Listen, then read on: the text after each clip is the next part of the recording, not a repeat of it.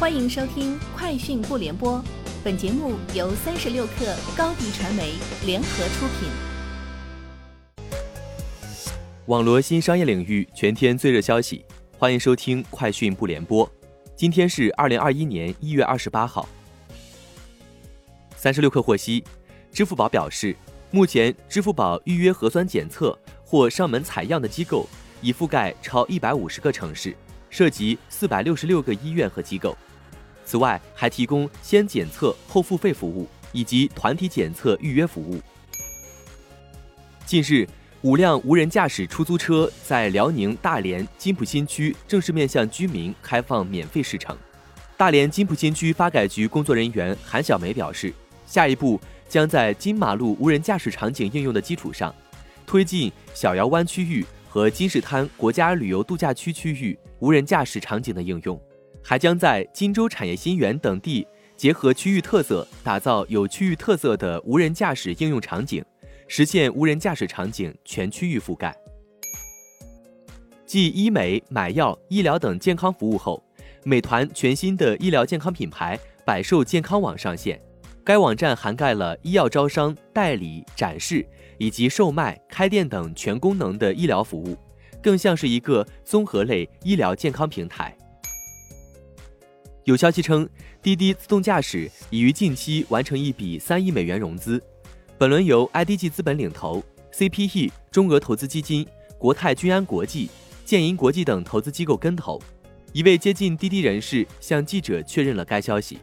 这是滴滴自动驾驶业务拆分后获得的第二笔融资。二零二零年五月，滴滴旗下自动驾驶公司获得软银愿景基金二期领投的超五亿美元融资。SpaceX 宣布计划最早于今日发射星舰 SN9。SpaceX 原本计划于当地时间周一对星际飞船原型 SN9 开展高空飞行测试，但由于位于德克萨斯州南部博卡奇卡的 Space 设施附近天气状况恶劣，原计划未能成行。SpaceX 创始人兼首席执行官埃隆·马斯克表示，新的目标日期现在定在了周三，不知什么原因，该计划又被推迟到了周四。近日，首台国产氢燃料电池混合动力机车在中国中车大同电力机车有限公司下线，标志着我国氢能利用技术取得关键突破。中国铁路机车装备驶入全球氢能技术高地，机车设计时速八十公里，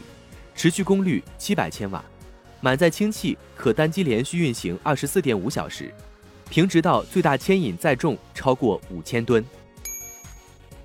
扎克伯格利用第四季度电话会议的开场白抨击了苹果即将实施的隐私调整，表示 Facebook 越来越多地把苹果视为最大竞争对手之一。他表示，苹果利用自身地位帮助其自主服务，尤其是 iMessage 服务。它与 Facebook 的聊天应用 Messenger 和 WhatsApp 竞争。iMessage 是苹果生态系统的关键，苹果利用私有应用程序接口和许可偏袒它。这就是 iMessage 为何是美国使用最多的消息服务的原因。以上就是今天节目的全部内容，明天见。欢迎添加克小七微信 qi 三六 kr 加入三十六课粉丝群。高迪传媒祝大家新年快乐！广告宣传片拍摄制作，请关注微信公众号高迪传媒。